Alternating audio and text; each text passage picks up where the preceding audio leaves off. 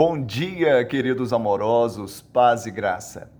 Não deixemos de congregar-nos como é costume de alguns.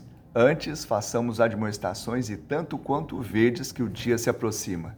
Hebreus 10, 25. O autor dessa carta, ele lembra de um dia, não um dia comum, mas um dia especial, um dia com D maiúsculo. É o dia da volta de Cristo. Ele ressuscitou, ele voltará.